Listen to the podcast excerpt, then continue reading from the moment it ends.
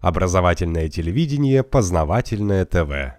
Артак, Ольга, вы а, хотите рассказать про Соединенные Штаты Америки, где вы прожили, но сначала расскажите просто кратенько сначала про себя, чтобы зрители понимали, ну, кто вы, как туда попали и сколько лет там прожили. А, я как бы армянин, жил всю жизнь в России, а Ольга украинка, ну, в принципе, из Луганска. Вот, мы попали в Америку в 2007-2008, как бы в разные а, ну, промежутках, там один-два года разницы. И там как бы мы встретились спустя, может быть, там 3-4 года. Вот мы уже три года вместе. А что вас туда привело? Сложно так сразу сказать одним словом, потому что долгая история. Это, я думаю, началось еще еще, еще со школьных лет, когда представление о том, какое должно быть будущее, складывалось из кино, из музыки, знаете. И ведь ребенок стремится больше именно к тому объекту, где больше эмоциональный какой-то подъем он испытывает. То есть, когда ты ощущаешь себя супермен или какой-то какой человек, который может что-то больше или радуется жизни, и ты как бы к этому тянешься и видишь вокруг много людей таких же, которые говорят об этом хорошо, говорят об этом э, как-то необычно ты понимаешь, что ты не ошибаешься, и это подтверждается год за годом, и это, как бы говорят э, взрослые, говорят э, важные люди, об этом говорят все, и ты видишь, что альтернативы никакой-то в принципе нет, и ты хочешь это увидеть. В принципе, когда я учился на лингвиста, у меня как бы эм, была цель не языкознания изначально, а именно изучить языки, то есть как бы у меня английский, французский изучал немецкий немножко, но было как бы желание именно а, изучить, понять то, что происходит там изнутри, чтобы, чтобы точнее знать именно, а, что меня сделало таким, куда я стремлюсь, да. В принципе, в какой-то момент, как бы, когда уже закончил учебу, было, надо было самоопределяться, как-то куда-то подаваться, и было решение что лучше попробовать там, где тебе обещают больше. То есть говорят, что ты можешь столько же, сколько человек, который там имеет богатых родителей, богатую династию. Вот ты можешь ровно столько же. То есть вас просто привлекли возможность? Возможности, да, потому что как бы это очень грандиозно звучит, знаете, как бы, что ты можешь столько же, сколько вот, а, вот те, которые там изначально вот у них все есть. В принципе, как бы я думаю, что у Ольги вполне аналогичная история, то есть как бы испытать себя. Я э, родилась в маленьком городке Луганской области, и у нас в школе были программы обмен э, американ, американский, как exchange. Э, американские студенты приезжали к нам, и у нас тоже отобрали 10 учеников из школы, и мы поехали туда. Вот это был мой первый опыт – Э, вот, и в принципе с этого началась какая-то американская мечта. То, что так я... понравилось, да? Нет, в принципе, знаете, понравилось...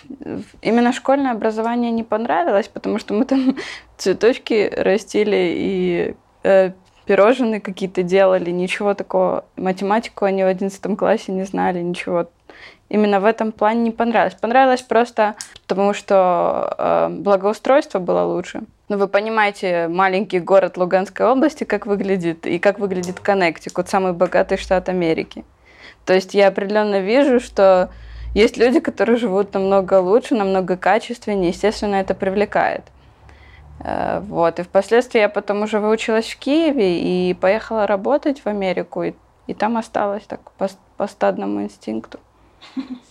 Как-то все оставались, и я осталась. Ну хорошо, то есть вы прожили в Америке сколько там, с 2007 с 2008? Нет, в 2007 я первый раз уехал, но это мне остался. Я как бы, опять же, по стадному инстинкту я понял, что мне нужно как бы в Москву, потому что, знаете, как бы это было, это было мое еще тогда, и это было очень важно для меня именно, именно жить и работать среди себе подобных. Вот. Но в какой-то момент как бы что-то стало не получаться, и мы как бы с братом решили как бы попробовать там. Угу. И сколько лет вы в общей сложности прожили? Шесть. Шесть лет. Хорошо, ну тогда расскажите нам подробнее. принципе, как бы первый год жизни а, он проходил в Калифорнии, знаете, в таком очень размеренном, расслабленном состоянии, такой ознакомительный год. А, мы ездили по всей Калифорнии, смотрели, как бы, что происходит на западном побережье. Это самое заманчивое место, которое, в принципе, можно сказать, воспитало столько, столько народу во всем мире. И мы удивлялись каждый раз, знаете, каждый раз, что мы не находили подтверждения тому, что это происходит здесь. То есть как бы фильмы, как бы э, все эти образы, знаете, они как бы вроде бы есть, вроде бы как бы они-то и привели нас сюда, а вроде бы как бы ходишь, а их здесь нет, как бы. И понемножку начинаешь, ну, начинается какой-то конфликт внутри. То есть когда ты находишь подтверждение тому, в чем ты глубоко убежден, знаете. Вот. И через какое-то время мы решили, что Калифорния как бы место для лентяев, для лодырей, которые просто как бы живут ну, какими-то пассивными источниками дохода, там показать, знаете, там волосы себе, мышцы там показать, там еще что-то такое сделать, такое неважное, и заработать на этом на следующий месяц, оплатить свои счета. Вот. Ну, через год после э, Калифорнии мы уехали в Нью-Йорк, и там как бы, в принципе, все понимание того, что это и есть, там как бы и произошло. В, э, в Нью-Йорке мы э, начали, прям сразу же попали в 2008 году, 2009 год, ипотечный кризис, самое-самое вот такой апогей, знаете, был. И э, проблема там очень э, такая устойчивая во все времена, у них нет собственного жилья особенно а, в мегаполисах, они как бы все живут на съемных квартирах. И вот этот кризис, он как бы э, заставил людей как бы немножко экономить, потому что они как бы кто-то работы лишился, кто-то еще чего-то, и у них не хватает денег там на оплату хорошего жилья, надо переезжать на какое-то менее такое дорогое жилье, да, бюджетное жилье. И мы как бы э, просекли, как, как говорится, этот момент и начали работать. А, мы организовали бизнес по перевозкам а, квартиры, знаете, грузоперевозки, да. Было очень круто, на самом деле а, очень успешно было первые два года было здорово. Мы брали принципиально только э, ребят из э, советских республик, бывших советских республик, потому что с ними надежнее работать, знаете, никаких непредсказуемых обстоятельств не возникает, в отличие от местных. Вот. И первый год у нас, э, в принципе, каждый день работало 20-30 человек. Это было здорово. А потом какой-то момент как бы мы поняли, что мы уже очень глубоко понимаем то, что происходит, потому что когда ты работаешь в этой сфере, ты приходишь, э, изначально приходишь делать оценку того, что, что им предстоит контракт заключать. То есть ты приходишь к ним домой, пребываешь с ними какое-то время, общаешься с ними, имеешь непосредственный контакт э, в их внутреннем благоустройстве. То есть как бы внедряешь в их понимание понимание того, как они общаются между собой, между детьми, это как бы дорого стоит на самом деле. И это касается даже не столько американцев, именно, я имею в виду белых, коренных, там, потомков англичан, а именно вот э, всех вот этих вот смесей, знаете, очень разнообразных. И это привело к, э, к таким вот а, обособленным, отчетливым пониманиям, что у них есть очень много общего, знаете, неважно какого цвета, какого, у них есть что-то что общее, и это общее где-то где на плаву, знаете, оно не глубоко, оно где-то на плаву, и оно вот, оно вот есть. Если вот э, немножко приподнять, там, конечно, как бы уже пропасть, там не видно ничего, но, но вот наверху все вот это одинаково. И это как бы очень э, заинтриговало. И, и, в принципе, благодаря этому любопытному моменту нам было именно интересно работать. Мы вот все пять лет так и делали, так и работали. Ну, правда, потом как бы что-то устаканилось, люди перестали уже так активно переезжать, все равно было интересно. Но мы как бы потом э, выучились разным другим э, профессиям, я имею в виду, таким, которым можно зарабатывать в интернете. Знаете, там интернет-бизнес очень распространенная вещь. И люди, в принципе, большинство американцев мечтают о том, чтобы именно вот получить какой-то доступ к интернет-бизнесу и чтобы жить где-то на островах, знаете, какой-то кусок американской мечты. Ой, это многие в России так мечтают. Да. Чтобы ну, ничего не делать, а жить. Но в Америке это просто немножко проще, потому что это очень как бы адаптировано одна под другую. Вот это все очень грамотно все организовано. Как бы это отдельный мир, и в нем очень много возможностей. Хорошо, давайте дальше. А что у них там на плаву-то? На поверхности. На, на поверхности. Я просто хотел именно остановиться на моменте адаптационный. Знаете, Нью-Йорк, он а, очень сильно отличается тем, что как бы является воротами. Знаете, вот как бы даже не столько город, а именно город-ворота. Вот как бы попадают люди, какое-то время прибывают, самоопределяются, а потом отфильтровывается это все как бы либо туда, либо сюда. Вот в этом вот жерле, оно как бы образовывается много, много понимания понимание о том, что ушло туда, да, вот вглубь Америки, а что вот не прошло вот через это сито и ушло обратно. Вот эта иллюзия, которая нас и привела, потому что она как бы очень очевидна. И ты общаешься с людьми, особенно, знаете, а, из восточных стран, которые, я вообще имею в виду восточные страны, как бы китайцев, индусов, персов, как бы кого угодно. Им это очень сложно понять это для себя, потому что для них даже небольшой сдвиг – это уже прогресс, потому что у них как бы очень материальный мир очень как бы не, не сильно такой богатый. Они как бы живут больше внутренним как, каким-то самоощущением, поэтому какая-то производительность труда у них немножко, я бы не сказал китайцев, но в принципе производительность, я имею в виду творческая производительность, а, она как бы небольшая. И когда они попадают туда, они получают какое-то новое дыхание, знаете, такое, такое и что-то воображение начинает разыгрываться. Вот. И они не понимают, что в принципе это их личная заслуга, знаете, это их именно личное достоинство, это то, что их привело туда, и то, что, и то, что их в принципе и создает им, дает им силу для того, чтобы порождать вот эту силу, творческую энергию для того, чтобы подарить ее в принципе той стране, куда они приехали. Но как таковая сама Америка, она для этого в принципе как бы ничего не делает, она как бы не участвует, это она просто говорит о том, что ты вот можешь прийти и сделать. А вот что именно, как бы какие инструменты для этого, для этого дается, как бы в принципе остается этот вопрос открытым, и так и в принципе не найти этому ответа. Это иллюзия, и я бы сказал, и есть именно та самая пресловутая американская мечта, которая манит умы, особенно молодых. Э, потому что молодой, он как бы, знаете, он любит жизнь, он не хочет, он не хочет рано стареть. И когда он понимает, что есть некий такой фейерверк для воображения, такой, знаете, взрыв эмоциональный, и он может там в этом участвовать и получить какой-то какой-то новый кусочек внутри себя, да, открыть себе, он как бы он идет на это.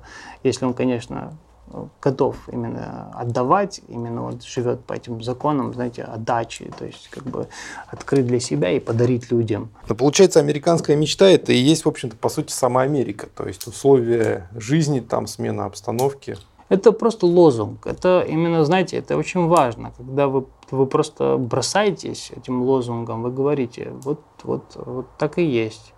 И пока ты приходишь, и пока ты понимаешь, что не так, проходит огромное количество, а, много времени, и затрачивается много энергии, и корни пускаются, понимаете, плодотворные корни пускаются, в принципе, пускаются даже вот, например, в нашем случае корни родственные. Мы там поженились, а Ольга забеременела, в принципе, наш сын как бы там, слава богу, не родился, но как бы, но мог бы. Если бы он родился там, было бы как бы уже, уже больше корней, как бы, и все было бы глубже и глубже. Но, в принципе, люди не успевают так быстро отреагировать на это. Они приходят именно вот, знаете, вот на лампочку, которая горит эм, под названием статуя свободы. Вот она горит, вот и не важно, что в принципе как бы она готова освещать любого, кто придет, знаете, это как бы делай, что хочешь. Это и есть лозунг. В принципе, это в принципе больше ничего и не надо. Мне кажется, они как бы дают пустую комнату, где ты приходишь, садишься и просто можешь петь, плясать, танцевать, я не знаю. Ну, пустая комната, но ничего нету принципе, ни больше, ни меньше. Когда любимый комик, стендап-комик есть, Билл Мейер, а, он говорит, я не понимаю, говорит, когда говорят э, самая великая нация, я говорит, не понимаю, мать вашу, это вы о наших национальных парках? Ну, просто там огромное количество людей, которые реально не понимают, о чем речь. Потому что все статистические данные, то есть образование, медицина, какие-то достижения научные, они все как бы посредственно, то есть как бы как у всех, знаете, там десятки, там двадцатки. О чем речь, как бы непонятно. Просто грамотный маркетинг. Грамотный маркетинг, да, это прям большая заслуга на самом деле, потому что торговать идеей о том, что у нас все здорово, и попробуйте это доказать, приезжайте, у нас как бы, конечно, нам попасть не так легко, но когда вы приедете, вы это докажете или докажете, как бы это уже второй вопрос. То есть вся американская идея это просто рекламный плакат. Это рекламный плакат, совершенно И дверь за ним, и все, и больше Ты ничего. борешься и проходишь все ступени там по документам, по еще раз. Ну, система очень сложная. Очень сложно, нагроможденная Очень искусственно, потому что, в принципе, как бы по законодательству, когда читаешь все это, все выглядит довольно просто, как бы, знаете, довольно отчетливо, и никаких сложностей э, в перспективе не вызывает. Но когда на практике это п- происходит, и смотришь на людей, как они все, они вот, например, готовы работать годами, то есть работать с утра до вечера, откачивая свои жизненную, свою жизненную энергию, отдавая его на заработки, а заработки адвокатам, адвокаты, как бы вот эта вся машина, знаете, трудовая, круговорот бреда в природе. Вот. И, в общем-то, как бы люди не могут с этим, ну, отказаться от этой идеи, что они работают просто вот бессмысленно, что нет в этом никакого смысла, потому что как бы они уже отдали, знаете, год, два, три, уже, уже, и чтобы просто взять и сказать, а, не, подожди, это все было ну, как-то... вот Ошибка. ошибкой. Это, знаете, это, ну, какое мужество надо иметь. Я мало людей таких, к сожалению, знаю, но, в принципе, как бы те, которые есть, как бы трезво понимают все. И они изначально пришли скептически к этому относясь. Но когда приходят э, туда именно не только для того, чтобы э, реализовать себя, а именно вот идейно, вы знаете, это очень важно. Есть, например, у меня знакомые там, которые вот именно говорят именно такую мысль, что они добрее, что они как бы цивилизованнее. И вот эта вот разрушительная мысль, знаете, она по себе ничего плохого нет, да, мы, мы как бы любим хороших, добрых людей, все любят. Когда ты прямо так четко разделяешь на черное и белое, и слепо в это веришь, и когда настает момент, когда в этом белом появляется зернышко черного, ты это не видишь, и оно попадает попадает в сознание, начинает, знаете, как вирус размножаться, и в какой-то момент ты просто приходишь в упадок. Есть один доллар, знаете, доллар, один доллар. Во всем мире как бы все покупают франклины, ну, как бы один доллар никто не покупает. Только один доллар крутится только в экономике э, внутри страны, внутри США. И на ней отчетливо написано, мы доверяем Богу, да? Да, мы доверяем Богу. Вы знаете, да, как бы есть а, второе название такое бакс, то есть бакс это множественное число, да, а в единственном числе это бак. Бэк. Изначально. Да, да, ну этимология этого слова, в принципе, от голландского, потом через немецкое, потом староанглийское, и вот оно пришло, но изначально оно подразумевало шкура козла, то есть это было денежной единицей, которой они обменивались там, в средние ве- ве- века. А, Это именно вот конкретно денежная единица, то есть устойчивый знаменатель, которым они прям торговали, менялись. Да? Козел, он, знаете, год. И при определенной манипуляции гласными, знаете, происходит такая с- странная, особенно если не писать, а именно проговаривать, странное совпадение, что гад и год, они звучат очень одинаково. И когда вы понимаете, в принципе, что тут написано, вы понимаете, что с вами делают, потому что они-то, в принципе, получается, не верят, не верят в Бога, а верят как, как бы козлу, который, который в это верит. Ну, в принципе, это как бы мое субъективное мнение, но лично я могу точно сказать, что именно вот эта надпись, она влияет на людей катастрофически, разрушительно. Потому что, когда вы верите в Бога, знаете, вы когда вы верите в Бога, вы не можете просто взять и вот эту веру прям обменять на бутылку воды. Когда вы это делаете из раза в раз, вы через какое-то время перестаете воспринимать его как нечто духовное, знаете. А он, переходит так плавно в материальную такую Мгм. стезию. И вот эта трансформация, знаете, вот такой вот деформация, я бы сказал, внутреннего мира в какой-то в какой-то твердый, э, нащупываемый предмет, а ведь он внутри, знаете, он же не снаружи, чтобы взять, как бы положить его куда подальше, чтобы не мешался, знаете, а он внутри, он тяжелым грузом внутри, он закаменел, он как бы вот какой-то твердой вот оболочкой внутри сидит, и вы этого не понимаете, что в принципе как бы, он, как, как же это так получилось? Я вот недавно был в Армении, и я встретил там перса, иранца одного, он приехал туда, Ереван приехал, а, из, из Ирана он выиграл программу американскую по обучению. То есть он как бы лингвист тоже. И он выиграл программу, но у них там нет посольства, консульства, у них же как бы дипломатических отношений нет. И пришлось ему и приехать в Армению. Я с ним познакомился, вы знаете, человек просто идеальный. Воспитание, как бы духовное созна, самосознание, то есть выдержка, знаете, именно вот чуткость, как бы ну, ни, ни к чему придраться абсолютно. То есть настолько человек, настолько а, ну, идеально отточен, отгранен что очень приятно было с ним общаться. И я просто как бы видел, что у него нет как бы достаточно понимания, куда он едет. Э, ну, ну да, ну дают ему деньги на обучение, ну да, дают ему на проживание, да. Но, но они же ему не говорят, что они у него возьмут. Знаете, что вот все, что у него есть, вот это все самое дорогое, вот самое, самое, самое, что вот родители потом и кровью буквально, ценой собственной жизни как бы отдали, воспитали, внедрили вот это вот в него, вот это вот нравственное состояние, они его отберут. И я как бы э, разговаривал с ним, я говорю, ну как бы, Вахид, ты как бы, ты же понимаешь, что там немножко как бы нет таких строгих правил, тебе придется там где-то уступать, ты не можешь молиться, где попало, как в Ереване. Разложил коврик там и, начал молиться. Там как, как бы к этому относится очень как бы, скептически.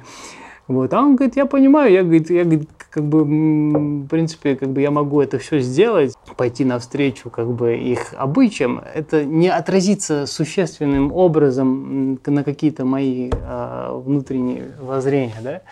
Мне даже, говорит, в Иране советуют, говорит, начать, ну, он не пьет вообще, ну, как бы в Иране же вообще нету, а, ну, алкоголь под запретом. А тут ему как бы друзья советуют начать ему пить, чтобы не привлечь к себе подозрения. Вы только вдумаетесь. Это что глупость уже какая-то. И вот я ему говорю, ну, в принципе, ты понимаешь, что как только ты начнешь пить, у тебя уже очень многое будет утрачено. Ты уже как бы... Ну, в принципе, я надеюсь, очень надеюсь, что он выстоит. Ну, хотя, знаете, сомневаюсь. Ну, а вот по вашему опыту сильно меняются люди, когда туда приезжают? Но у них нет выхода, у них нет выхода. Знаете, когда вам, когда вам приходится каждый месяц открывать почтовый ящик и вот эту, эту стопку, ну, хотя, в принципе, вы экономный человек, там все дела, там как бы размеренно живете по своим средствам, вам много не надо, но все равно как бы вам приходит эта стопка, которую вам надо оплачивать повсюду. И вы понимаете, что если вы что-то не заплатите, это войдет а, в вашу кредитную историю, и как бы в принципе в будущем вы лишитесь, может быть, хорошей работы, вы лишитесь там кредита на автомобиль, потому что, а если женитесь и вам дом не дают, и дадут и еще что-то, в принципе, вам нужно бегать постоянно, как белок в колесе, знаете, постоянно. Эти крысиные бега, вам нужно успевать. Если вы где-то не успеете, даете сбой, один, два, три, и все, ваша жизнь пошла по наклону, и вы становитесь, как американцы говорят, white trash, белый мусор, либо там другого цвета мусор.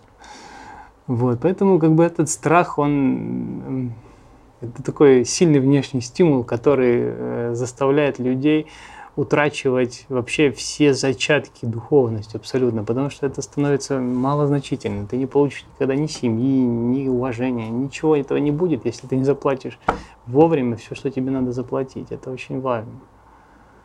Ну, а бегать в каком смысле?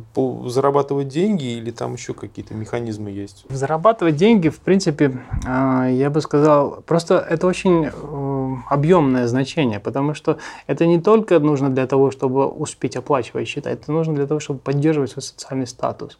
Потому что если у вас социальный статус низкий, вы, опять же, как бы по факту американцы впадают в депрессию, потому что это очень важно для них. Социальный статус ну, знаете же, социальный дарвинизм, как бы все дела, они очень переживают по этому поводу. У них должен быть самый последний телефон, у них должен, должен быть последняя модель какого-то нового автомобиля или еще что-то. Это, это очень важно для них. Именно духовное понимание того, каким ты должен быть, определяет масса. И люди этому подчиняются беспрекословно. И они очень высокие, знаете, они слишком высокие, они просто ну, чрезмерно высокие, потому что человеку столько не надо. Я убежден, что человеку столько не надо. Если вы скажете, хотите ли вы iPhone 69 или вечную жизнь, я, убежден, что они скажут iPhone 69. Ну, странно, а как так можно человека вот поставить в такие рамки? Он же сам понимает, что денег там хватает настолько, настолько. Зачем тебе покупать новый телефон там с, с буковкой дополнительной, который там чуть-чуть лучше, да, в чем ты даже его использовать не будешь. Телевизор там на диагональ дюйм больше, там новую машину, ну старая ездит прекрасно, еще не сломалась. Вот как-то это надо в голову людей как-то вбить, да, изначально. Язык. Есть для этого есть язык. Язык, английский язык, он отлично приспособлен для того, чтобы для того, чтобы а, сделать рекламу. Рекламу качественную, очень, а, очень яркую. В принципе, можно сказать, что каждый среднестатистический россиянин хотя бы раз в месяц попадает в Америку приходя в Макдональдс. Это абсолютно идентичная э, стезя, которую человек ощущает себя. Ты приходишь туда, и, в принципе, человек же как бы живет для того, чтобы создавать что-то, как бы, знаете, духовно развиваться, что-то творить, э, радовать себя, людей. А получается, как бы, в принципе, он же не живет для того, чтобы кушать, правильно? Он кушает для того, чтобы у него была энергия, для того, чтобы это все происходило. Но когда вы заходите в рестораны американскую, американские именно, они предлагают вам а, не еду, они предлагают вам некий духовный объект очень красочный, очень, знаете, цвета очень отчетливо вырисовывают каждую, каждую деталь. То есть соленый огурчик, зелень, то есть все очень четко цветами расставлено. И вы как бы ориентируетесь не на то, что вам хочется. То есть вы как бы... Есть же, допустим, такое состояние, когда вы, допустим, хотите, хотите жареную картошку, да, то есть вам, как бы, например, не хватает крахмала в организме, и вы там заказываете маме жареную картошку. А там как бы не так. Вы заходите, и вы не, вы не слушаете свой организм, вы не ощущаете а, веяние того, что вам нужно физически по законам природы, то есть чтобы вам как бы функционировать как организм. А вы выбираете как, как некий продукт, который бы вам хотелось бы употребить в пищу в качестве такого красивого, красивого такого продукта, которым можно похвастаться в Инстаграме, например.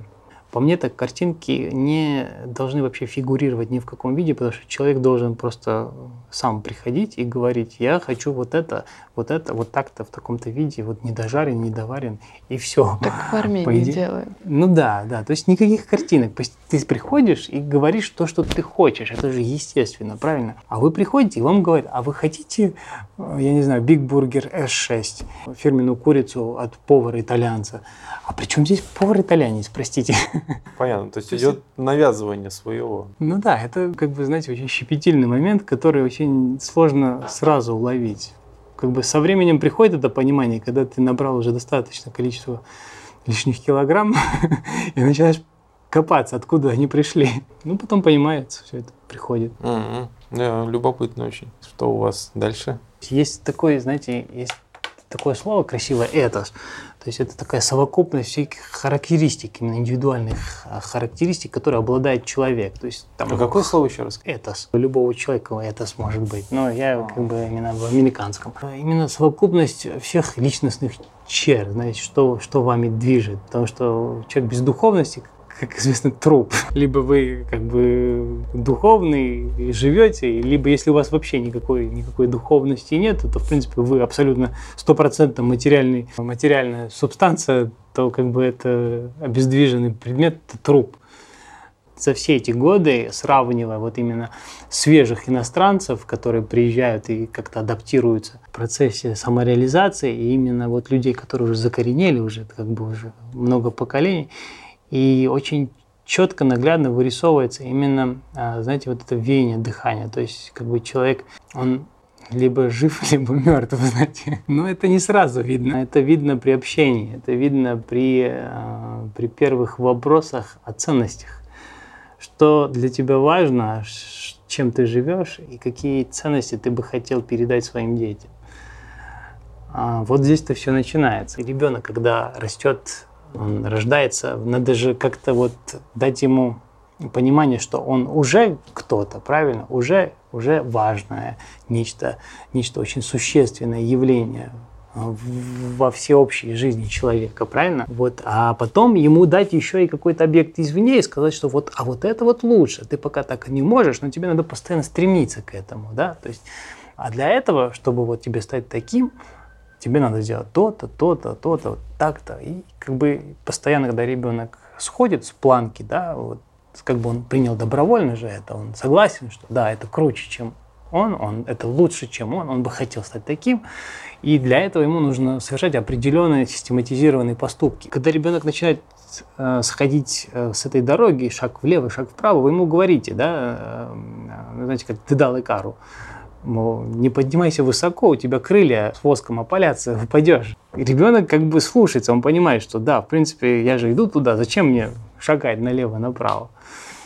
Вот он туда идет. И вот, вот в случае с этим э, персом, который в Ереване встретил, это вообще грандиозное достижение родителя, который может так отточенно вообще воспитать такого чуткого, порядочного человека. А в случае вот американца, знаете, он уже икар, знаете, он уже не послушался, он уже не послушался отца, он уже сошел. И он как бы дальше своему ребенку, он уже опален, знаете, уже на дне где-то вот э, пытается как-то вот удержаться за соломинку, так чтобы, а лучше как бы за iPhone, так чтобы выжить как-то вот духовно, иметь какой-то смысл жизни. И вот, вот в таком состоянии он перед, пытается чему-то научить своему ребенку. И сами понимаете, какие плачевные результаты. Когда вы смотрите на детей американских, вот Э, знаете, не просто вот на детей, а именно вот пойти в школу, вот именно стоять во дворе, смотреть, как они друг с другом общаются, как они играются, о чем говорят, как они проводят тот промежуток времени, который между интеллектуальными, то есть духовными нагрузками, да, то есть как бы они же вольны как бы распоряжаться этим. И что они с этим делают? Они его расходуют абсолютно, абсолютно безрассудно. То есть у них нет никакой абсолютно цели, вообще никакой. Ну, у детей часто нету цели, наши тоже так же себя ведут. Нет, вы, вы не представляете, какая большая разница. У нас как бы есть и такие, такие, всякие есть, да. Есть дети, которые очень серьезные, скромные, приятные, воспитанные, то есть как бы учатся хорошо, то есть они как бы пытаются подружиться, пытаются выглядеть где-то хорошо, как бы следят там за чистотой как бы в классе, знаете, ну как бы это очень, это очень щепетильно, потому что если не заставлять, например, детей поливать цветы в классе, то он как бы будет э, относиться к экологии впоследствии плохо, да, мягко говоря. Это надо как бы начинать очень рано. А они этого не делают, знаете, и у них нет абсолютно никакой. Они разговаривают исключительно о вещах, которые не имеют долговременной цели, то есть не систематизирован. То есть если я сейчас сделаю такой поступок, а потом совершу какой-то другой, не имеющий никакого отношения к этому, то это вполне нормально и так далее. То есть абсолютно такой, знаете, хаос, такой пым, он как бы впрыск всяких, а, всяких непредсказуемых поступков, которые не связаны между собой никакими нитями, то есть никакой целевой установки, никакой программы, абсолютно ничего. То есть единственное, что интересно, это именно вот эта установка получить социальный статус, да? социальный статус даже в пределах школьного класса. Вот именно социальный статус, что у тебя есть какой-то предмет, который который находится вне тебя, вне твоего духовного самосознания. Там просто еще проблема в том, что у нас технологии не настолько еще развиты. Э, там с самого буквально младенчества э, у детей есть доступ к телефонам, и там идет промывка мозгов с самого детства. То есть реклама, и компании, корпорации готовят себе потребителей как бы на будущее. И из-за того, что дети постоянно слушают рекламу, телевизоры, они рассосредоточены, они не знают, кто они есть. И вот именно вот эта потребительская материальная культура сбивает э, ребенка с пути. Ну, как бы духовного какого-то. Так и есть. Если вы в школе воспитываете детей а, безрассудных, а потом даете им классное высшее образование, вы как бы создаете армию работников, кажется. А высшее образование доступно очень мало кому. Мало То кому, только- да, но в принципе, как бы, если есть желание, то всегда как бы можно какие-то гранты получить, что-то еще. Ну, в принципе, Школьное при- образование очень При плохое. полном желании и готовности можно что-то получить. Но дело не в этом, а в том, что а, вы когда приходите в институт без всего, вы как бы можете а, научиться очень хорошо, например, я не знаю, собирать видеокамеру, да? Вы отличный специалист, лучший в мире, да? Но представьте себе, что вам говорят, вот надо видеокамеру с- с- собрать и сюда пришпендюрить какой-то чип, который нацеливает ракету, например, да, и вы не спросите, а зачем это, простите, зачем мне это делать? Вы это не спросите, потому что у вас нет, э, у вас нет э, духовной де- духовного детства. У вас вместо детства были сплошн- сплошные развлечения. И сейчас вы воспринимаете эту новую работу тоже как развлечение, потому что, в принципе, как известно, труд как бы облагораживает, знаете, дает определенную долю энтузиазма и счастья, и человек как бы погружается в работу, потому что ему дали, а он не задает лишнего вопроса, он не говорит, зачем. А вы сказали, что школьное образование плохое. Ну, мне это, кстати, все говорят про США. А университетское малодоступное. А как же Малодоступное. слоган «все, все имеют равные возможности» американский? Как у них это в голове уживается? Не, ну как и везде, вы знаете, если у вас есть желание, вы, ну вы, вы же знаете, как бы все возможно. Почему Как бы, можно как бы если- кредит взять, всю жизнь выплачивать? Да, можно в всю принципе, жизнь так делать. выплачивать, как бы, в принципе, вот Но единственное... там меньше образованных. Государственный кредит вот на образование это единственное, что нельзя списывать. Даже вот многие идут на банкротство, еще что-то делают. И вот при всех обстоятельствах вот этот кредит ни, ни, ни за что вообще не списан, ни при каких обстоятельствах. То есть как бы вы до пенсии, если даже не выплатите, вам придется, как бы, сколько у вас есть сил, вам выплачивать это придется, да. Просто там, в принципе, можно заработать, не получая высшее образование. И многие люди выбирают вот этот вот легкий путь. Ты можешь там э, в сфере обслуживания там, заработать себе на какую-то машину, на какое-то жилье оплачивать. В принципе, и, и не идти, не напрягать мозги. А как же Что, в Америка? принципе, чуждо. А как же Америка страна высоких технологий? Ну, высокие технологии невозможно делать без высшего образования. правильно? Нет, но мы же говорим про общую массу. Мы же не говорим, что это... Ну, есть же, есть же люди образованные, есть же люди, которые учатся в этих университетах, но это меньшинство. Мы ведь говорим про какую-то статистику, а про общую массу людей, с которыми ты встречаешься каждый день, которые... Стоимость просто, ну, как бы они управляют а, именно доступом к образованию, ее стоимостью. Они стоимость а, искусственно, как бы, ну, манипулируют этой стоимостью и закрывают доступ многим, я бы сказал, даже расовым меньшинствам. Потому что, в принципе, если вы пройдетесь по университетам, вы как бы совершенно отчетливо скажете, это как бы страна для белых. Хотя на улице совсем другое. Но это другое, да. Не, ну это известная штука, что деньги это средство управления. То есть, если ты что-то делаешь дороже, народ туда просто не может попасть. Не может Всё, попасть, да. Отсечка Ну, сразу. получается, они лишили, ну, как бы большую часть населения высшего образования. Все-таки у нас здесь, ну, можно получить высшее, почти все получают высшее образование. Ну да, здесь это не проблема. В принципе, тут да- высшее образование получают даже как бы сидя дома, знаете. Ну, сейчас-то да, сейчас у нас. Ну, правда, о качестве этого образования это большой вопрос. Ну, это в индивидуальном случае. Но это знаете, всё равно есть лучше, люди, которые знаете. даже дома сидя э, учатся лучше и знают гораздо больше, Когда чем ты те, после которые... школы начинаешь работать, и потом уже просто ты отучаешься напрягать мозги каким-либо образом, ты уже выбираешь другой путь.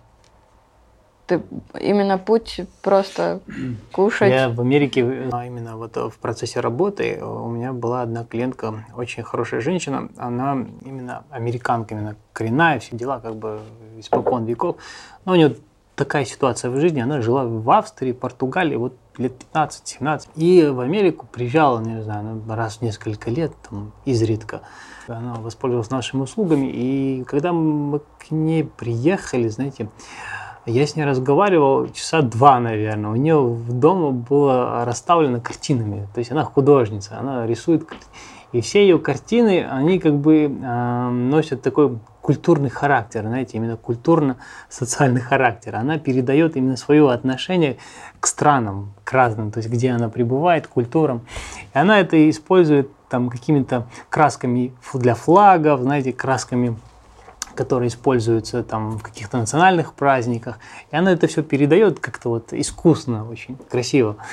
И знаете, мне запомнился, запомнилась одна картина, очень такая живописная, и там была свинья, знаете, такая большая, такая многоматочная свинья, которая которая была э, в фартуке флага США.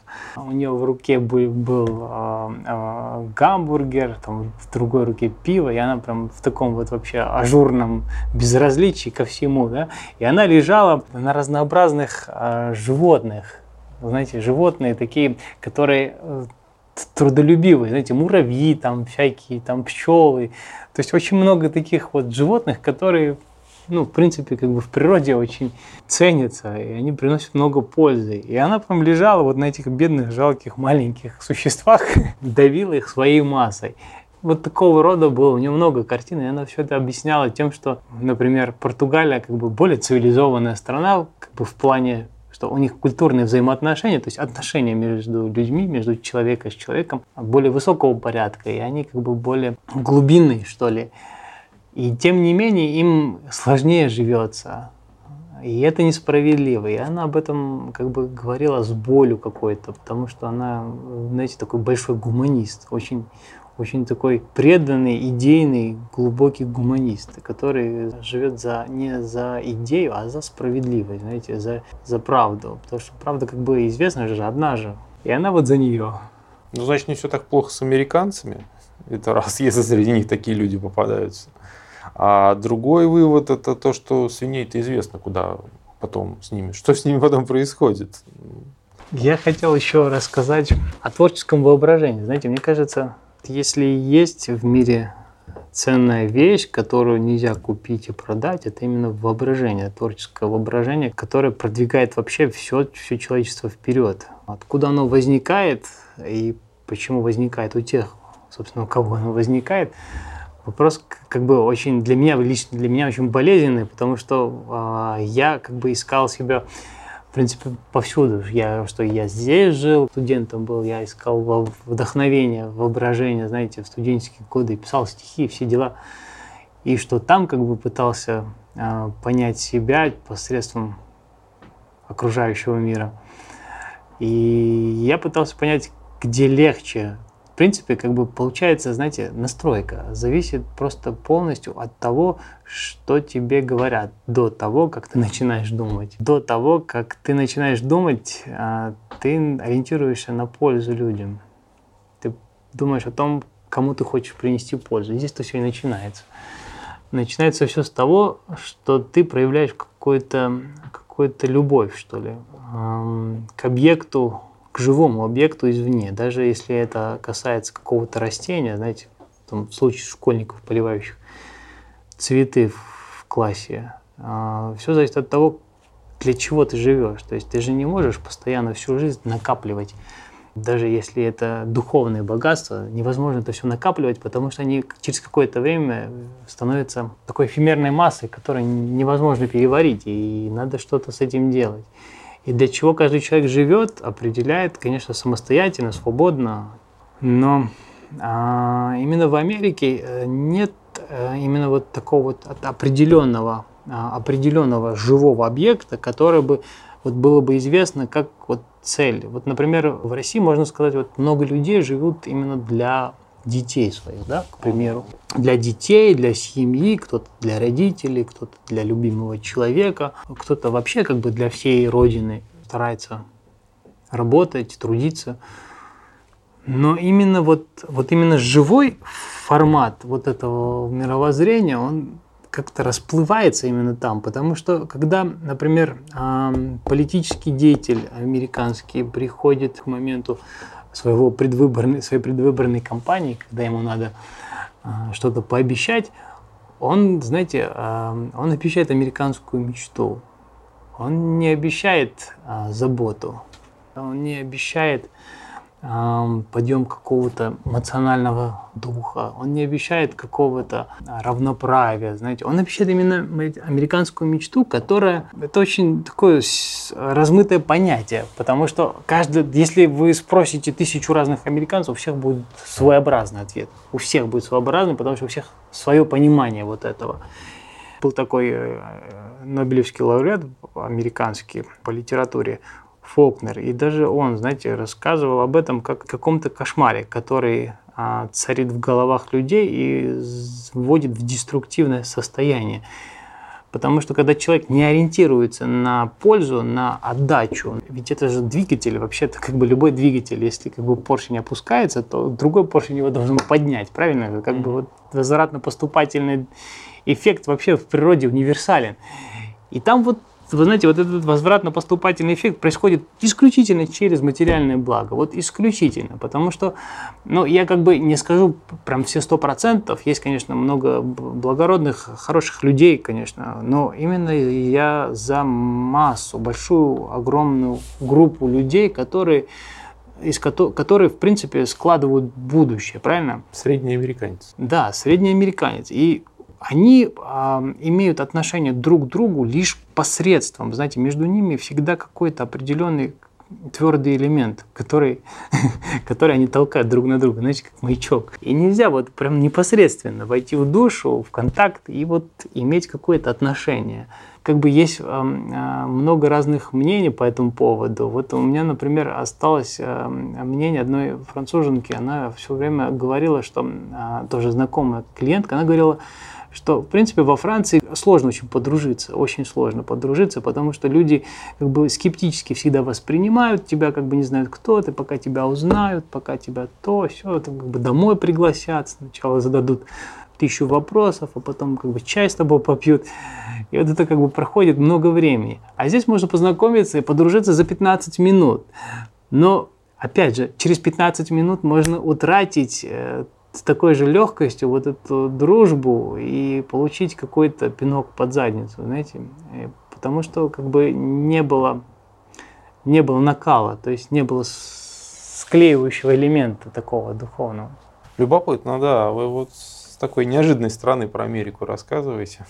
Ну, это то, как, то, то, почему я туда приехал, и то, почему я обратно уехал оттуда. Ну, то есть получается, что они все такие приземленные ребята, да, как дети. Кто, кто-то мне сравнивал, кстати, американцев с детьми. Вот, вот, вот, вот отличный э, пример. Вот, допустим, если я вам скажу одно слово, допустим, вот будущее, вот какая у вас первая ассоциация возникает? Самое первое, вот будущее. Ну, это сложно сказать. Сейчас достаточно мрачная у меня в голове картинка вырисовывается. Ну, хорошо, если вот ограничиваться вот миром людей, вы же понимаете, что будущее – это только дети, правильно же? Ну, в принципе, да. будущее может быть разнообразное, материальные соотношения может быть разное, но, а, но, но дети это всегда универсально, как бы будущее всегда дети.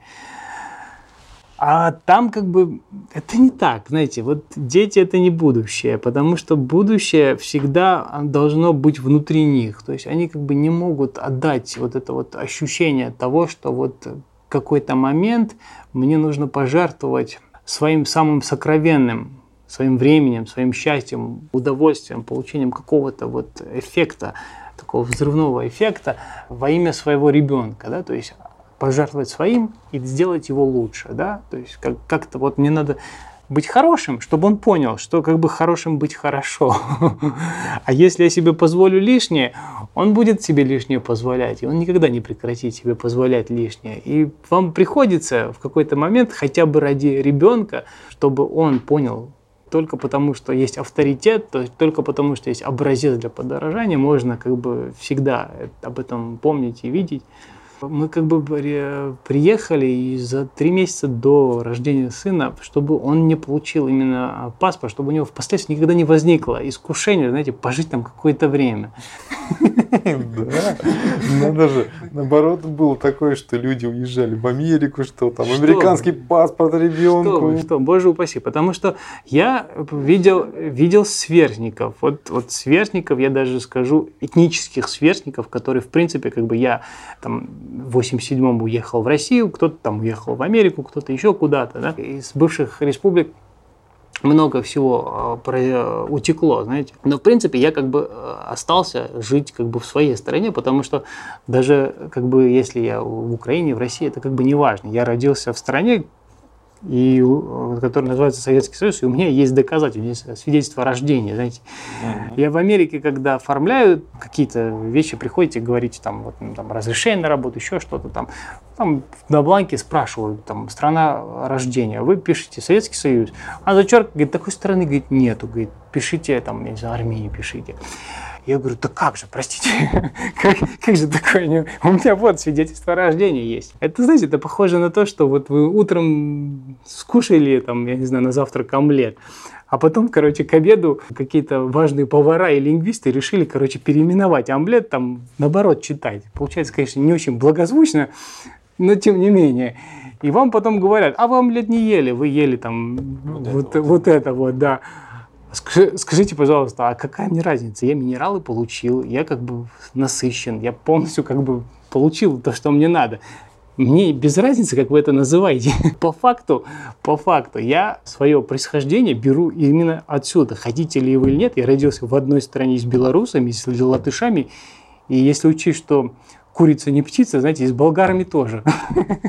Это была одна страна, и, в принципе, я как бы продолжаю ощущать себя именно человеком, который происходи, проис, произошел из этой страны. Я сейчас везде, во всех этих странах чувствую себя как дома. В принципе, я есть дома. Мы вот в Болгарию ездили с, с женой. Там, конечно, полная Америка, но... Но я вам скажу, что люди как бы все равно хорошие люди, хорошие. Вот про детей, знаете, именно они как бы пренебрегают их будущим, они пренебрегают тем, что делает не только детей, они пренебрегают вообще совокупным, э, совокупным даром, который могут вообще все их дети вместе принести стране. Потому что когда у них между детьми вот такое вот разобщенное взаимопонимание, то есть они, знаете, они засоряют информационное пространство болтовней – они разносят очень много мусора э, смыслового. То есть они как бы говорят вещи, которые носят в себе страхи, сомнения, какие-то предубеждения, какие-то вещи, которые, в принципе, их испаивают. Но если учесть, что это все, в принципе, как бы порождение какой-то индивидуального зачатка, знаете, как бы какой-то момент, который, который возымел действие над всеми, да, то как бы это пустое, знаете, не имеет никакого смысла. Подождите, у человека, он же не живет все время как бы четко подчиняясь какой-то цели. У него есть там свои страхи, сомнения, там недостатки, пустая болтовня, это в жизни каждого есть. Ну, а я об этом и говорю, в, в, в жизни каждого это не должно быть. У всех должны быть четкие, определенные понимания того, зачем он живет, куда он идет и что для него дорого. Разве это не нормально? Мы, русские, тоже не этим не обладаем. Так, вы же понимаете, что степень как бы вот этого есть... Э, как степень бы, раскачанности. Степень, степень раскачанности как бы существует. Вы же понимаете, что это как здесь бы не черное и белое. на человека. Где-то чуть больше, где-то чуть меньше. Вы же понимаете это. И здесь эти, э, эти приоритеты, они, э, они очень устойчивые существует таблица Менделеева, где вот по порядку разложены все элементы. И там от самого начала они более легкие, они не имеют контактов между собой. Так как они как бы их можно да. сжечь да. там быстро, там спалить, там распугать. А внизу, когда уже там, знаете, уже тяжелые металлы там какие-то, а их уже ничего с ними уже не сделаешь. И вот, в принципе, если они исповедуют социальный дарвинизм, знаете, у себя, то, в принципе, э, можно их переплюнуть духовным дарвинизмом. Потому что если сказать, что, в принципе, как бы, окей, хорошо, вы это, в, ваша взяла, вы как бы молодцы, у вас айфоны лучше, но давайте померим, у кого кто может больше концентрироваться на любимой работе, кто, может, кто может больше отдать, кто может больше отдать честно, добросовестно самое а, дорогое время своей жизни, свою молодость, своей родине. Давайте посоревнуемся, посмотрим, то есть и... а перед ними даже таких целей не ставят. Таких нет абсолютно. То есть я вам скажу, они водород. Самый легкий, да, горючий газ. Да, и в этом понимании, когда их называют детьми, то это как бы именно вот такой вот э, зачаток, зарождения духовности. И им еще многое предстоит, э, многому предстоит поучиться, в том числе восточных народов, в том числе, естественно, конечно же, у России. Ну, другой вопрос, захотят ли они учиться у нас. А у них нет выбора. Существует э, естественный порядок вещей. Есть законы природы, которые невозможно нарушать. Есть божественные законы, есть как бы законы, которые, ну как бы хотите ли вы или нет, они есть и придется по, им, по ним жить. Если вы хотите существовать, процветать и как-то вообще как-то вот именно иметь смысл в своем существовании, придется подчиняться законам, которые имеют просто безусловный смысл. Вы должны, вы должны отдавать отдавать должны. Но если большинство американцев этому не обучены и живут, а вы к ним придете и скажете, слушай, ты должен отдавать, он тебя просто не поймет, скажет, что я должен отдавать, кому, с какого перепуга, правильно? Так он и не живет. Ну, ну так он и не живет, он какое-то время разлагается, само, само, самоликвидируется, деструктируется и как бы... Как... Там, знаете, если убрать систему, то просто они друг друга поубивают, честно. Да? Вот, например, если вот... Если вот взять массу, да? А вот спрашивали по поводу Киева, например, вот как люди себя чувствуют. Абсолютно, абсолютно уравновешенный духовный народ, знаете, очень, очень глубоко духовный народ, неважно, Запад, Восток, как бы очень сильные устойчивые традиции, которые невозможно не уважать. И неважно, какая политическая ситуация, неважно, кто президент, неважно, кто кому угрожает это вообще второстепенно. Люди не, на секунду не сомневаются в том, что они люди, и нельзя ходить, мародерствовать, убивать, грабить, я не знаю, что делать. Но есть, конечно, отбросы, индивидуальные случаи. Есть, да. Ну, но как бы ну, понятно, общее, целом, абсолютно да. 99-процентное полном смысле этого слова, знаете, этой цифры, масса, она себе не позволит скачиваться. Да. А там, знаете, вот, например, в каком-то году там был а, в Нью-Йорке, например, был а, ураган, шторм очень сильный, девятый, по-моему, десятый год. Было больше шума, чем факта. И получилось так, что как бы все закрыли, все бизнесы, все квартиры, все было закрыто. Ничего, как бы на улице никто не катался, был такой, можно сказать, комендантский час, что ну, комендантский день, наверное. Вот, и много полиции караулила, а потом как бы началось реально прям очень сильный шторм, ураган, то есть она как бы не разрушала, но как бы выходить на улицу, даже ездить на, по улице было нереально, потому что там вода просто вот по улицам, знаете, невозможно ничего. И знаете, вот когда все это прошло, там было такое количество преступлений совершено, знаете, столько разграблено, столько поубито, знаете, это просто, просто кошмар был. То есть непонятно, как люди вообще умудрились выйти на улицу, так еще и на полном серьезе вот это все успеть совершить. Там есть, просто очень много low life, мы как бы черные и подобные. Да, в принципе, как бы это ну, не, не имеет значения. Черный, белый, но у них вот именно это уровень. Не имеет никакого значения. Это все как бы индивидуальное воспитание, которое, которое не закладывается, не закладывается именно закон природы. То есть, к примеру, знаете, мне отец рассказывал, что в Советском Союзе нельзя, не, на уроках биологии нельзя было узнать там, о представителях там, какой-то фауны, флоры, которые растут, произрастают, там, проживают вне территории Советского Союза. Да. Там можно было бы узнать, что там есть слоны, там какие-то жирафы, да, в зоопарке, что в Африку лучше не ходить, там страшно, вот лучше в зоопарке посмотреть. Ну вот не учили.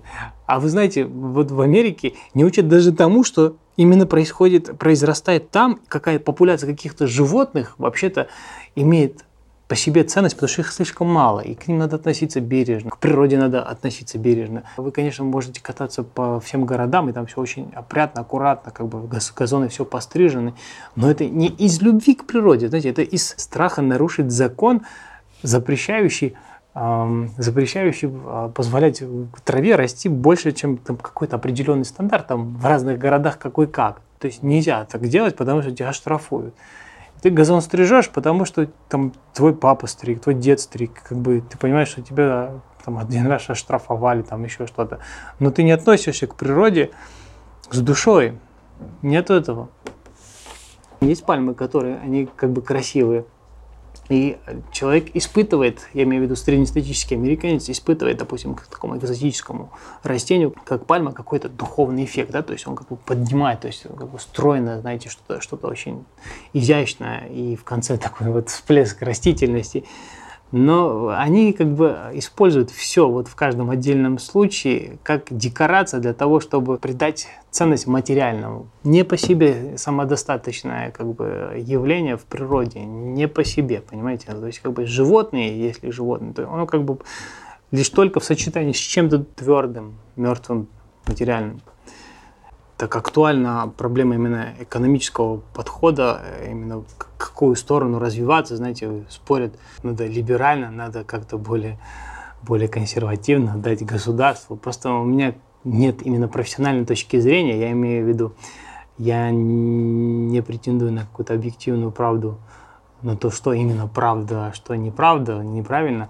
Я хочу именно а, обсудить, как та, та и другая, а, то, тот и другой путь отражается в людях, то есть что, что с ними происходит в тех или в тех и других случаях. Например, был такой профессор а, экономики Милтон Фридман, который, в принципе, создал этот а, пресловутый либерализм. Сейчас его сын делает вообще либертарианство, там как бы они у них семейная такая традиция, тоже создает иллюзию, очень сильную, глубокую иллюзию, которая приводит в никуда, я бы сказал. Потому что даже на уровне банальной логики, если вы предположите, что общество регулируется само по себе рынком, да, то есть исключительно как бы ну, как бы по воле случайных там каких-то вот явлений. По запросам потребителей. По, по запросу потребителей, да. Ну, как бы потребители, же понимаете, это условное обозначение, потому что потребитель – это человек, который, который хочет то, что ему показывают.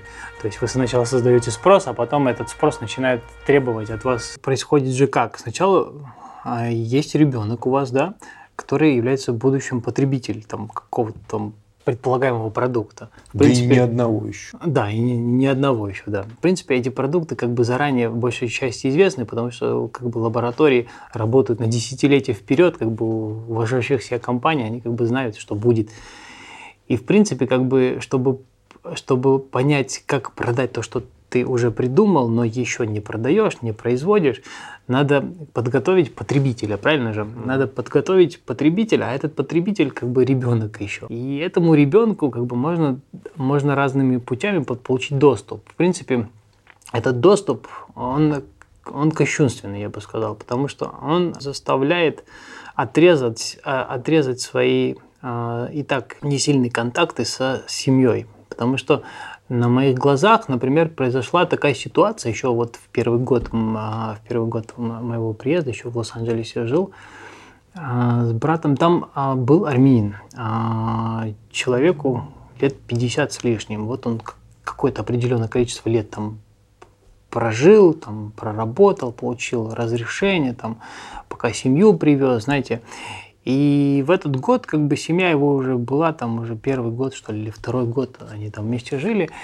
И а, у него был сын, сыну 13 лет, и вот он его не видел там, условно, может, 4 года, что ли. Он его воспитал нормально, знаете, хороший такой, отличный парень. Что произошло, я вам скажу, вы удивитесь, конечно. Несмотря на то, что как бы армяне, в принципе, дают очень жесткую установку именно в воспитательном плане, а с этим парнем произошла такая ситуация. Он проходил школу буквально вот наверное, 6-7 месяцев он очень быстро выучил язык. Он хорошо разговаривал уже, как бы очень быстро. В принципе, он, может быть, и там как бы готовился. И в школе ему сказали как-то вот, что вот твой отец – это не вершина авторитета, знаете. это не самое важное, что есть в твоей жизни. Это не пуп земли. Если он что-то неправильно делает, и тебе не нравится, и что-то он грубо делает, и тебе как бы это не устраивает, тебе ты можешь обратиться в более высокие инстанции, как бы оспорить, знаете, свое сомнение. Вот. И вот э, в какой-то момент он начал этим пользоваться. И вы знаете, один, два, три раза, и отца депортировали. Эти, семья осталась просто вот без отца. То есть его выгнали из США? Да, он как бы, знаете, он, у него жесткий характер, он очень сильный волевой человек. Он приходит домой и говорит, почему, говорит, комната не убрана, почему уроки не сделаны, почему ты шляешься по улице, да? Он может ему за, по заднице дать. Ну, но человек так воспитан, знаете, он не принимает вольного поведения, знаете, со стороны ребенка, потому что он ничего не знает, что еще делать, как себя вести и что делать. И он как бы задает ему установку, так чтобы ему было в жизни хорошо, чтобы он жил хорошо, знаете. В принципе, ребенок, он не воспринимает это адекватно, он как бы слушает его отца, да, он как бы понимает, что в принципе он делает то, что ему не нравится, а в школе говорят, то, что тебе не нравится, ты можешь оспорить. И ты вызываешь полицию. И он как бы даже доказательно, знаете, он даже записывал как-то, или что-то такое происходило, и он два-три раза сидел, в принципе, по несколько недель, и на третий раз его просто депортировали. И до сих пор семья просто вот без отца там просто вот живет. И это не единичный, не единичный случай. Это, таких случаев очень много, очень много. Вот, э, именно депортированных людей, у которых еще нет гражданства, но которые привлечены а, по статье «Насилие в семье». Это очень тяжкая вещь считается, потому что нельзя навязывать свою волю, даже если ты очень хороший семьянин, нельзя навязывать свою волю своей семье. А как же тогда воспитывать? Ну, воспитывают... Воспитывает вот государство. Государство, да. Ну, получается, государство и реклама. Да. Ну, а вот опять, э, возвращаясь к, к либерализму, они говорят, что вот, мол, надо воспитывать э, детей так, чтобы они впоследствии были наиболее, наиболее приспособлены для легкого потребления, то есть усвоения того, что уже заготовлено для них. А если отец будет говорить, ты что там шляешься по улице, там тратишь деньги на всякую ерунду, лучше сиди, как бы возьми за голову и приноси людям пользу, то в принципе он потом не будет потреблять всякую шелуху, знаете. Ну да. И вот в этом плане как бы это очевидно, это происходит очень, очень устан... ну, жесткая установка и очень стремительно это все развивается. И когда они говорят, что либерализм – это свобода, это какое-то какое счастье, какое-то райское благословенное самочувствие, когда все делают, что хотят, я скажу, это просто круговорот бреда в природе, знаете. Ну, это просто обман, за которым скрывается другой способ управления. Вот и все. К сожалению, да. Вы знаете, очень важно именно воспринимать Америку не как но я просто очень часто слышу, что все говорят вот англосаксы, англосаксы, а я просто вот как бы не согласен с тем, что это англосаксы, потому что потому что, в принципе, Австралия тоже англосаксы, там, канадцы, южноафриканцы, знаете, англосаксы, то есть как бы доминирующие. Но в, в Нью-Йорке я знал несколько а, парней из Южной Африки, абсолютно вообще, ну, как бы порядочных идей, ну, как бы абсолютно нормальных воззрений не испытывающих какого-то чувства, знаете, маниакального величия над всем живым на, на планете.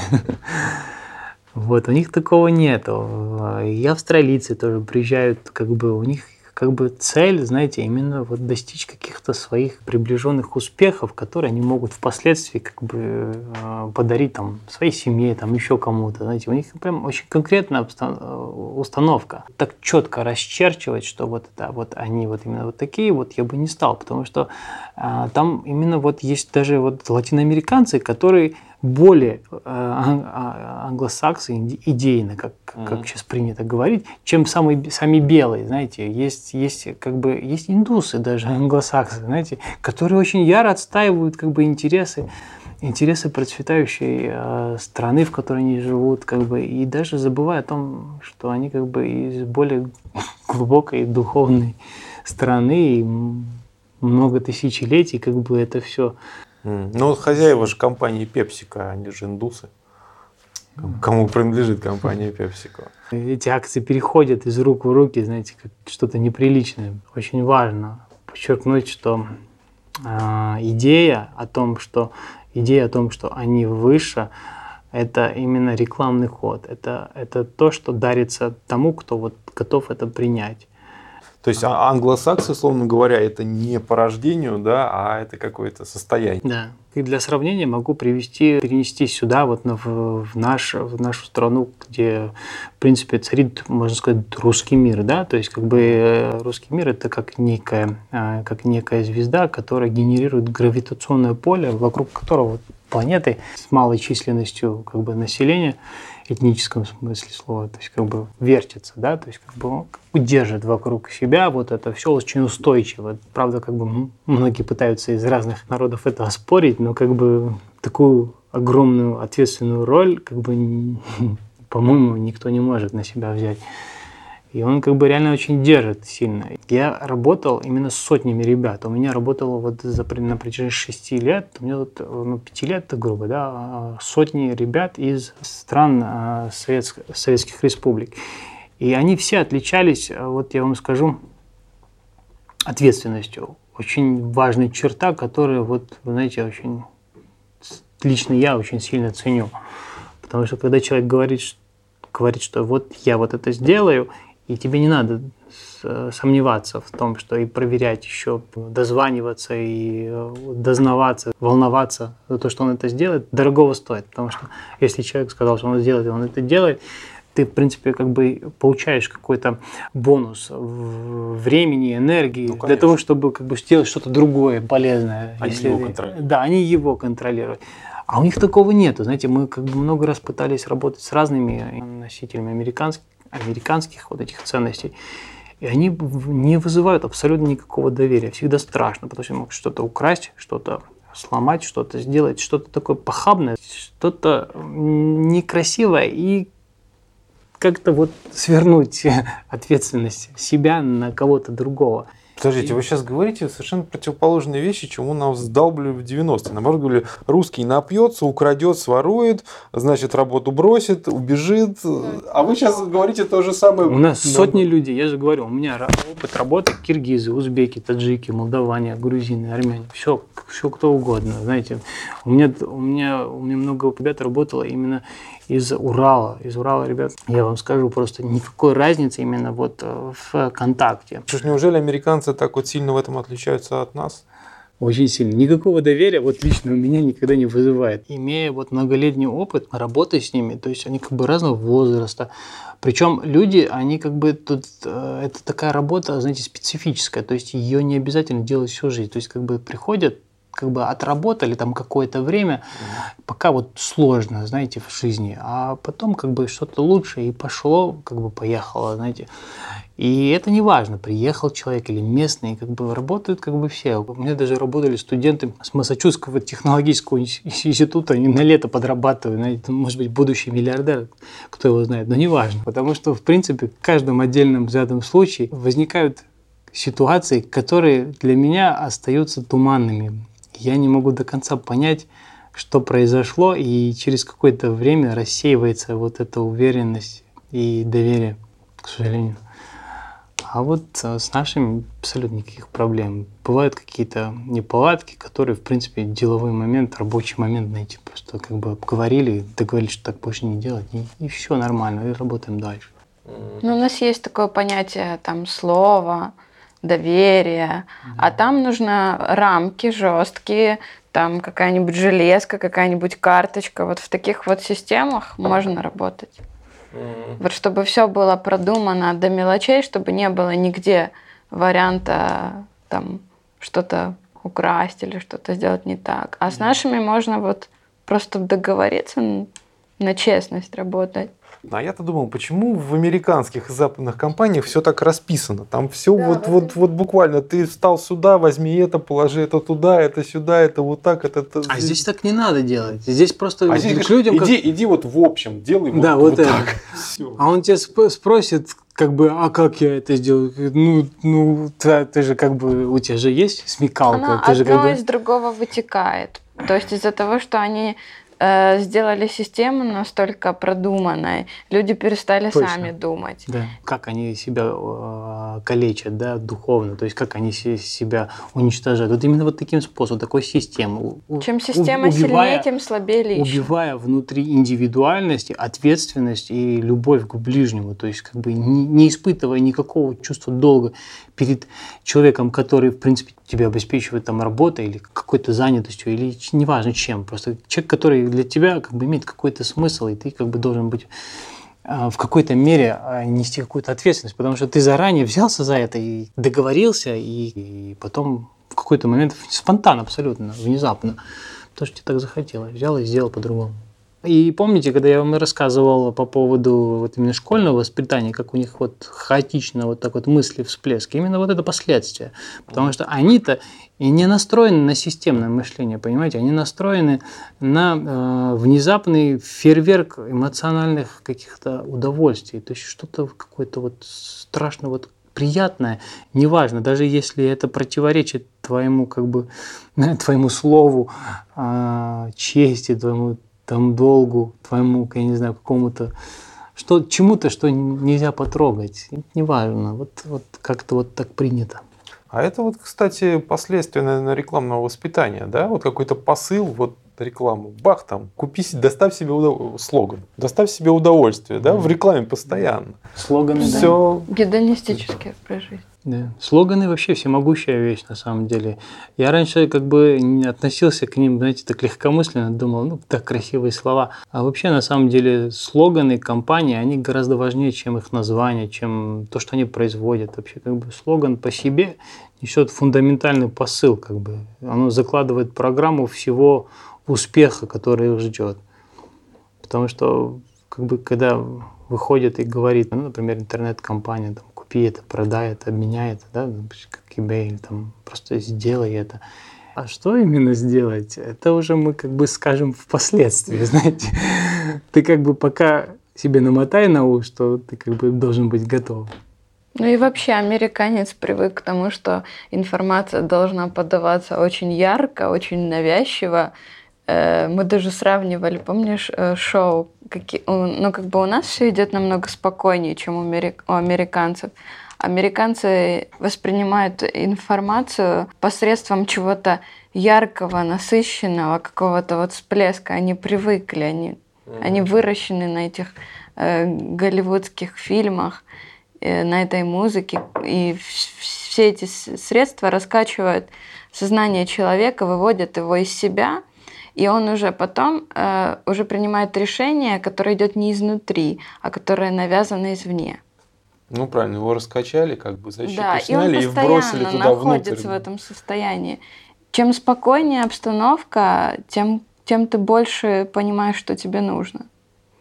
Угу. Чем ты больше можешь сосредоточиться на себе, да, да? а да. когда вот так вот вокруг все шумит, орет, взрывается, да, кричит и скачет, то это сложно сделать.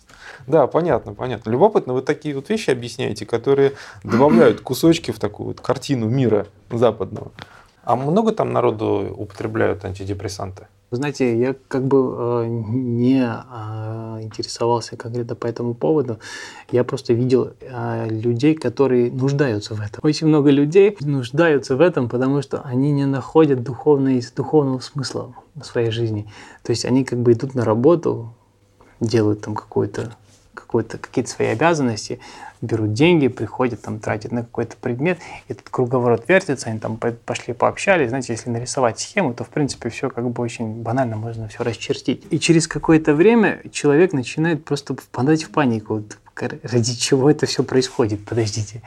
И человек начинает просто вот давать сбой, либо с ним происходит какой-то эм, какой срыв, знаете, вот как в случае там, с негритянским населением, знаете, убивающих там налево-направо в школах, там, и которых полицейские абсолютно не жалеют.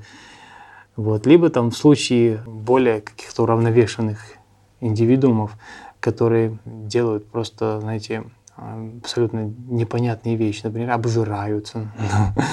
Просто сесть и обожраться так, чтобы просто вот отрубиться, знаете. Например, Новый год, знаете же, это праздник такой, как бы он это же не какого-то, не какой-то культуры принадлежит, правильно? Его празднуют повсюду, повсеместно. Вот. Новый год дает какую-то надежду на то, что скоро что-то изменится, если тебе что-то не нравится. И, в принципе, а, Новый год там, можно сказать, не отмечается абсолютно, потому что э, показывают как бы одно, что вот, мол, Нью-Йорк, там, Таймс-сквер, шарик, там, все радуются, но вы попробуйте спросить, а что для вас Новый год, чего вы ждете, что с вами происходит, как это все на вас отразится, какие ожидания. Мы когда с Олей э, расписывались, мы расписывались э, э, в ЗАГСе Манхэттена 12 12 12 знаете. Вы нарочно подобрали, да? Ну, Близко как бы были к этой стечению, знаете, просто как бы всегда хорошо, когда, когда дюжина. Чтобы Артем запомнил. Такая была цель изначально. И вот мы когда пришли туда, вы не поверите, мы были, а, мы были одной из немногих пар, которые, в принципе, вписывались в рамку... Одной из двух. Одной из, из двух, да. Потому что вы, ну, представляете, это такая цифра, которая просто навал людей, знаете, это большие очередя, все дела.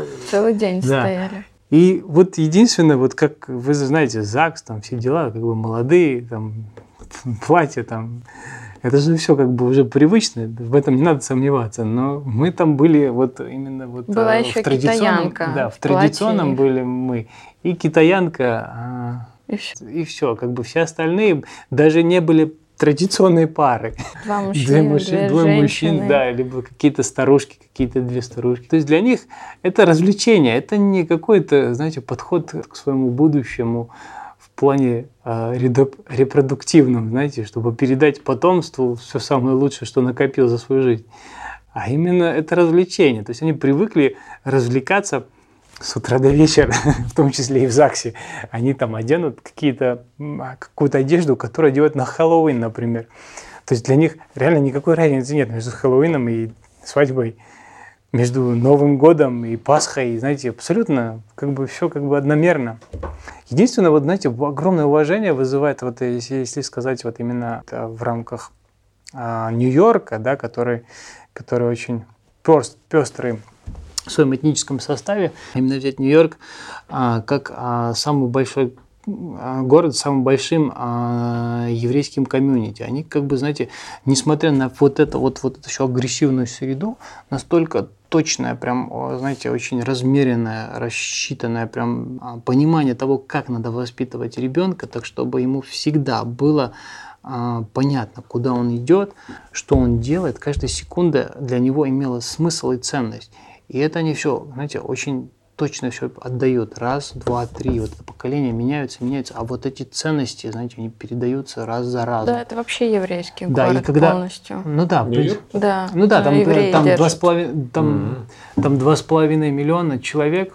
а, По крайней мере, все им принадлежит. Ну, ну, в принципе, как бы заслуженно, потому что, потому что они как бы реально очень талантливый, интересный народ, который заслуживает огромного уважения. И все, что происходит, в принципе, можно сказать, и на западном побережье, это, как бы, знаете, взрывы такие вот ин- индивидуальности, которые не могут быть просто вот в таком вот хаосе, знаете, просто вот перенесено. Ну, не может быть. Только вот в таких вот состояниях. И именно вот именно когда вы находите, именно что вот именно еврейское понимание это, это сделало, либо там какое-то еще другое восточное, да, то все становится на свои места. Вы понимаете, почему, почему она такая богатая, почему она там так преуспела. Хотя, опять же, если взять богатство как ВВП, как, как измеряют, да, сейчас, э, в принципе, я бы немножко как бы засомневался, что оно как бы очень объективно передает все, потому что там ВВП считают вообще всякую ерунду. Например, э, если вы нарушаете дорожное движение, вам полицейский выписывает штраф, вы с этой квитанцией там, через какое-то время идете в суд, берете адвоката, если какой-то, ну, как бы какое-то серьезное, что вам не хочется как бы самостоятельно там участвовать, берете адвоката, адвока, адвокату платите, платите судебные издержки. Потом, если вы проигрываете, а у вас а, падает история вождения, то есть именно насколько там очки, вот как в советские времена были, там прокалывали, вот именно очки, вот какие, какой у вас какие у вас очки, сколько, насколько вы заслуживаете доверия. И от этого зависит стоимость страховки на автомобиль, стоимость кредита на автомобиль, даже на лизинг. И вот эта машина начинает циркулировать полностью. Вы нарушили дорожное движение, вы создали продукт потребления для адвоката, для юриста, для вашего страхового агента, для вашего брокера. Потом поцарапали машину, там тоже как бы у вас тоже дешевле, если вы как бы это все делаете а, документированно, то как бы вы получаете всегда какие-то льготы. И просто одно, один толчок безрассудства, например, вот свернул не туда, не в положенном месте, создает продукт, который зачисляется как за э, ВВП, как, как за часть ВВП. И если вспомнить, что, э, если вспомнить, что в Америке, в принципе, самое большое количество заключенных, то ага. вы можете, первое в мире, если я не ошибаюсь, то вы поймете, почему Америка первая в мире по ВВП. Потому что это огромная продукция. Вы знаете, нарушать закон, то есть установить как можно больше законов и э, впоследствии как бы воспитывать людей, которые это будут нарушать, приводит к такому большому колоссальному объему ВВП. Повод а, для того, чтобы произвести деньги, потому что спрос появился. Юристу нужно платить, адвокату нужно, я имею в виду судье нужно, прокурору нужно. Есть причина произвести деньги, понимаете? И в этом смысле как бы ВВП, он как бы сочиняется просто вот из всего, буквально из всего. Мы тут такой ВВП не можем произвести. Стыдно. Ну, хорошо, Артак, Ольга, очень любопытный ваш рассказ. И до этого никто мне из рассказчиков в основном не рассказывал вот именно ту сторону, которую объяснили вы. Поэтому ваш рассказ был очень таким вот полезным вкладом в общую копилку знаний о западном мире. Вот, так что благодарю вас. Спасибо вам. И вам спасибо. Познавательная точка ТВ. Много интересного.